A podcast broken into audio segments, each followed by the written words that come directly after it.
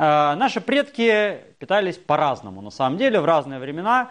Если начать прям совсем издаля, то в конце мелового периода, в начале кайнозоя, наши предки в основном были насекомоядные и питались насекомыми. Но самая заря приматов связана с тем, что они стали переходить больше на питание растениями. Питаться стали во многом фруктами на самом деле – это видно по строению зубов этих самых первых приматоподобных существ, там пургаториусов, плезиодаписов. Э, некоторых заносило в крайности, когда у них вырастали огромные зубы, которыми они грызли там какую-то кору, древесину, или питались смолой, например, исключительно, или уходили напрочь в насекомоядность, как долгопятые, или еще что-нибудь такое, или наоборот чисто листоядность, как у каких-нибудь тонкотелых обезьян. Э, но так или иначе, все приматы сохраняли какую-то степень всеядности – у древнейших приматов даже есть такое замечательное разделение, как граница Кая. Это примерно полкилограмма веса, массы тела. Э, животные, которые меньше этого веса, они в основном насекомоядные. Те, которые больше, в основном э, листоядные. А и те, и другие питаются на самом деле фруктами. Если посмотреть по разным современным приматам, они все готовы жрать, что попало. Но э, с преобладанием в диете у каждого вида чего-то своего. У наших предков э, ко времени примерно 10 Э, миллионов лет назад преобладала фруктоядность и листоядность. То есть они были более-менее такие растительноядные, но смотря на современных, скажем, шимпанзе, мы видим, что при напрочь растительноядном жевательном аппарате и пищеварительном тракте они с большим удовольствием едят мясо. То же самое, кстати, касается и других обезьян, самых разных, включая специализированных, там павианов, например, тех же самых, и хотя бы колобусов, которые вроде листоядные, а тем не менее, если кого-то ловят, то тут же радостно едят. Э, более того, шимпанзе довольно активно охотятся целенаправленно. Э, они могут жить без мяса, в принципе, но как бы, когда есть возможность, прекрасно охотятся и даже могут быть фактором исчезновения целых видов. Допустим, в Уганде, в заповеднике Гомби, там э, красные колобусы вымирают, потому что их съели шимпанзе. И возникает вопрос, кого больше надо охранять вообще, шимпанзе или этих самых красных колобусов. Ну, вот. Также и наши предки, австралопитеки, видимо, потребляли периодически мясо. Потом, примерно в интервале от 3 до 2 миллионов лет назад, они стали гораздо более всеядны и стали намного больше есть мясо. Это повлияло в том числе на развитие нашего жевательного аппарата, в том числе и на развитие интеллекта и мозга. Ну, это как бы уже тема так много раз обсосанная. Вот. Но с этого момента человек становится таким истинно всеядным. И тут мы можем уже так широко глядя на разные общества древних людей, смотреть, чем же они питались. А питались они всем подряд – то есть древнейшие находки Волдувая показывают, что, например, есть находка нижней челюсти ежа с надрезками вместе прикрепления мышц. То есть они съели ежа. А, причем статья, посвященная этой находке, она меня всегда очень радует. А, главный вывод этой статьи, что, судя по расположению этих надрезок, перед тем, как съесть ежа, они сняли с него шкурку. Вот кто бы мог подумать. А э, могли есть слонов. Там же, в том же самом Молдувае и в других местах, есть скелеты слонов съеденных. Там вопрос, охотились они на них или находили уже там увязших в болоте, или как там умерших еще, да.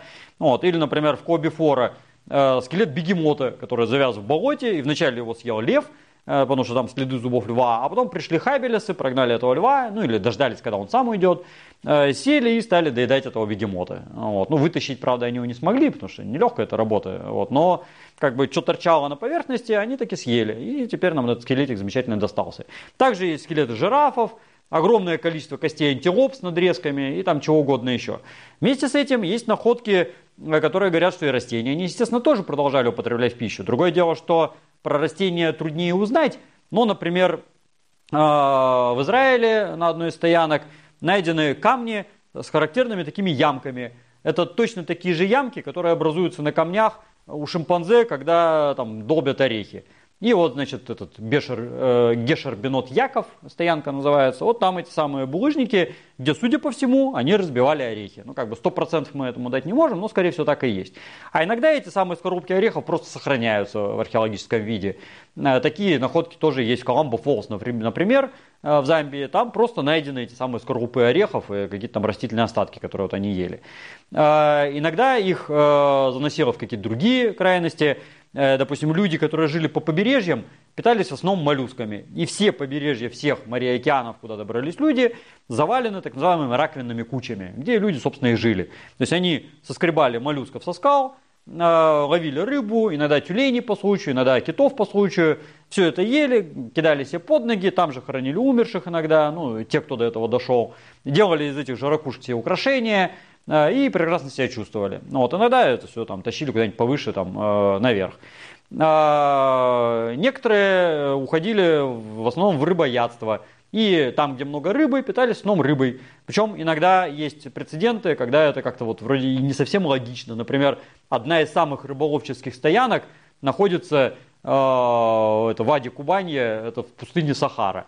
Э, посреди пустыни Сахара, ну рядом с Нилом, правда, но так тоже не на берегу. В Аде Кубанье стоянка рыболовов, которые жили в основном за счет питания самами. Там сом Клариас такой есть.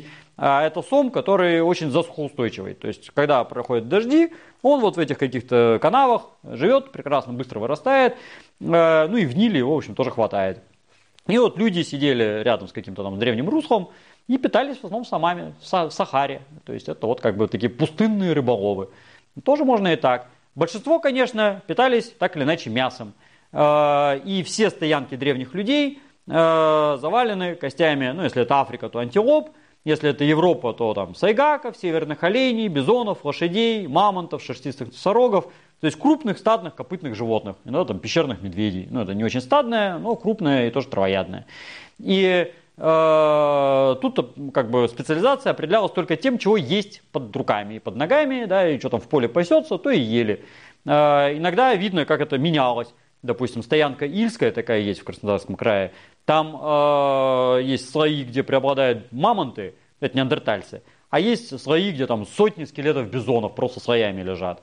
Э, особенно, конечно, им везло, когда можно было охотиться массово на каких-то вот кочующих животных, на северных оленей, например, и есть такие стоянки, или на лошадей, которые при сезонных миграциях там, из одних областей в другие проходили через какое-нибудь узкое место, и вот там какие-нибудь естественные крали такие из камней были, ну, просто куча камней, да, через которые трудно перелезть. И в Салютрие, например, это классическая стоянка во Франции, люди загоняли табуны э, вот в этот естественный краль, такой загон, как бы, там убивали. Причем жеребят не трогали, что характерно, среди тысяч костей лошадей нет костей жеребят маленьких, которые там 100% должны были быть. Судя по сезону убийства этих лошадей, а это по зубам устанавливается очень хорошо, Э, там же ребята должны быть. Но они их выпускали, то есть у них были какие-то начатки экологического мышления. Но это не помешало им завалить там 100 тысяч лошадей в этом самом Солитре, ну правда это за тысячи лет произошло, но там просто костяная магма, то есть это слой толщиной в метр, покрывающий несколько гектар, там 10 что ли гектар, э, слоями костей вот этих самых лошадей несчастных. Э, при этом, естественно, они использовали все, что можно. Иногда их тянуло на что-нибудь экзотическое. Скажем, Э, в пищ... На стоянке Заскальная в Крыму, в 40 километрах от тогдашнего берега моря, найдены несколько костей дельфинов белобочек. То есть вот как бы им не лень было километров там 30, а то и 40 за хвост, значит, таранить этого самого дельфина от берега моря, ну, что сайгайки, сайгайки, сайгайки, сайгайки, да, там главное у них добыча была. Ну, вот, ну, хочется чего-то, наконец, еще новенького. Вот съели дельфина, как бы прикольно. А, также есть э, изображения и э, кости китов на французских стоянках, которые тоже находятся в десятках километров от моря. И, значит, они ходили к этому морю на китобойный промысел, потому что у них там орудия из э, китовых костей. До некоторого времени считал, что это какая-то экзотика, допустим, в гроте Ремонден или Шанселят. А потом, когда стали внимательно пересматривать даже старые коллекции, обнаружилось, что это не такая уж и редкость, и по разным стоянкам эти орудия раскиданы на самом деле. И мораль всего вышесказанного заключается в том, что во все времена питались тем, что было под ногами. Вот э, люди уникальные в том смысле, что могут есть такую гадость, которую вот, ну, никто не согласен. А, если живут за полярным кругом, будут есть тухлятину какой-нибудь там моржо, моржей протухших, да, или там каких-нибудь там тупиков птичек собирать и там гоношить в какой-то яме, пока они там до однородной массы не сбродятся. Ну, вот, и потом черпаками можно прям черпать оттуда и есть. Э, или там то же самое с рыбой, или там с северными оленями, там что угодно, или с растениями. Э, там, где они слишком переиспользовали дикие растения, им приходилось переходить все-таки такой на вынужденную оседлость и собирательство диких злаков – это, например, натуфийская культура на Ближнем Востоке. Или несколько культур э, в Центральной Америке, например, таких же есть. Или в Китае такие же есть.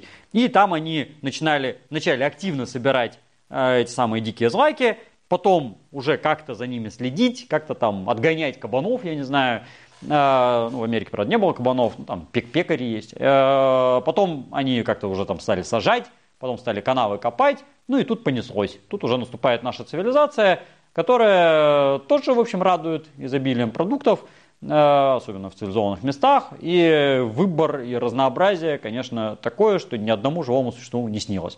Э, естественно, параллельно менялись способы приготовления пищи. С некоторого момента практически необходимым элементом жизни стал огонь, когда стали пищу готовить. Э, Причем первыми стали делать это вовсе даже и не сапиенсы, а самые разные виды к этому делу переходили, и неандертальцы в том числе. И, судя по зубному камню неандертальцев, они умели, умели, например, варить кашу из ячменя, э, то есть это варка как процесс. Э, и э, уж сапиенсы и подавно это все могли делать. Поэтому даже у нас физиология поменялась. То есть у нас уменьшились зубы, уменьшились челюсти, поменялась наверняка и химия желудка, хотя с этим трудно как бы, рассуждать об этом, потому что мы не знаем, что там было у австралопитеков. Но про зубы-то мы точно знаем. У нас поменялись размеры живота. Судя, например, по форме грудной клетки и тазовых костей, австралопитеки и хабелесы были довольно-таки кругленькие. Иногда их реконструируют как таких стройняшек, а на самом деле они такие пузатенькие. Ребятки были, ну, как примерно современные шимпанзе или там орангутаны. Когда он сидит, да, он как, вот, как в форме груши такой вниз расплывается. А вот такая стройность, характерная для современного человека в сравнении с обезьяной, это достижение уже вот цивилизованных времен, когда стали пищу готовить, и надо ее меньше переваривать. И э, у нас в немалой степени сейчас внешнее пищеварение. То есть почти все, что мы готовим, э, что мы потребляем в пищу, мы готовим так или иначе. Квасим, жарим, тушим, э, еще что-то такое с ним делаем, ферментируем так или иначе. Вот, хотя э, мы настолько универсальны, что и сырой пищей мы можем питаться. Поэтому мы можем быть и вегетарианцами, э, если жиру бесится, и э, сыроядами, и даже некоторое время фрукторианцами, ну, пока как бы биохимия не откажет окончательно. Э, и можем довольно долго тянуть с недостатком витаминов э, и по этому поводу плавать по морям или опять же быть вегетарианцами. Э, можем жить с недостатком белков, ну правда тогда мы будем не очень высокие и может быть не сильно интеллектуальные, Э, ну, опять же, численность решает, статистика такая, что кто-то да выживет, кому-то будет хорошо, да, ну и в принципе вся Индия живет вегетариански фактически. Э, до недавнего времени Китай и Япония были вегетарианцами, ну, правда, они были ростом метр пятьдесят, и даже э, китайцы ростом метр пятьдесят японцев называли карликами. Э, ну, как бы вегетарианства, да, скотоводства в Японии не было. Но э, при этом способность использовать разную пищу есть, и можно питаться и чисто жирами, как это делают эскимосы.